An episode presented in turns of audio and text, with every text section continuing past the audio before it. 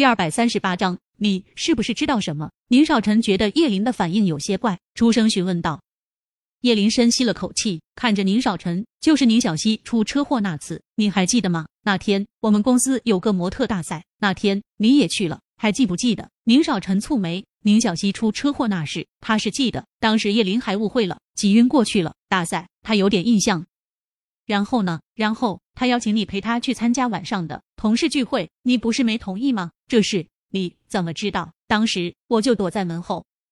叶林小声说道，接着出声道：“后来你走了，我就见他从包包里拿出一个布娃娃，他用那嘴把那娃娃的头给扯掉了，那样子真是太可怕了。”说到这，叶林还是忍不住哆嗦了下。宁少臣将他往怀里紧了紧，所以他是骗你的。他就算有病，也不是因为那个车祸。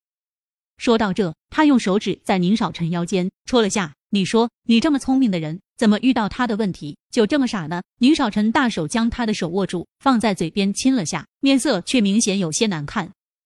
这事你为什么从来没和我提过？叶林支支吾吾的说道。那时候吧。我总觉得以当时的处境，在你面前说他的坏话挺卑鄙的，怕你误会我，也怕你不相信。毕竟他救过你，有些东西会先入为主的。而且我怀疑见过这一面的不只是我，还有小溪。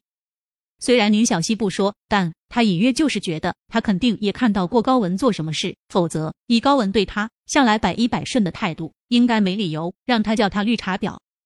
宁少臣目光一沉，显然有些意外了。是他确实对高文的了解，在他救过自己一命后，他就在脑子里将他的善良定格了。内心里总觉得一个八九岁的孩子能做出那番举动，骨子里必定是善良的，出自本性的。所以后面这么多年遇到他的问题，他也确实没有很客观的去对待过。现在想来，倒也真是可怕。你一会儿还是去医院看看他吧，他还没对他怎么样呢。如果让这游戏就结束了，岂不是便宜他了？宁少臣视线下垂，看着叶林，要不这事你以后别插手了，就交给我。我担心他，担心他不是高文的对手。人一旦昧了良心，就难对付了。叶林坐直身子，摇头，不行，这事没得商量。你知道吗？那次我们去救他哥那次，我翻栏杆，你们都拉我，他却在推我。少臣，他对我动了，曾动了杀心的。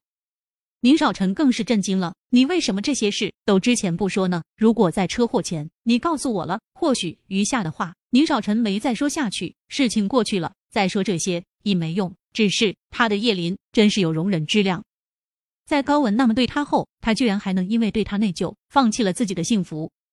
这份善良让他更心疼了几分。C 城某医院负责高文病情的主治医生见宁少臣过来了，赶紧迎了上去。宁少，您来了。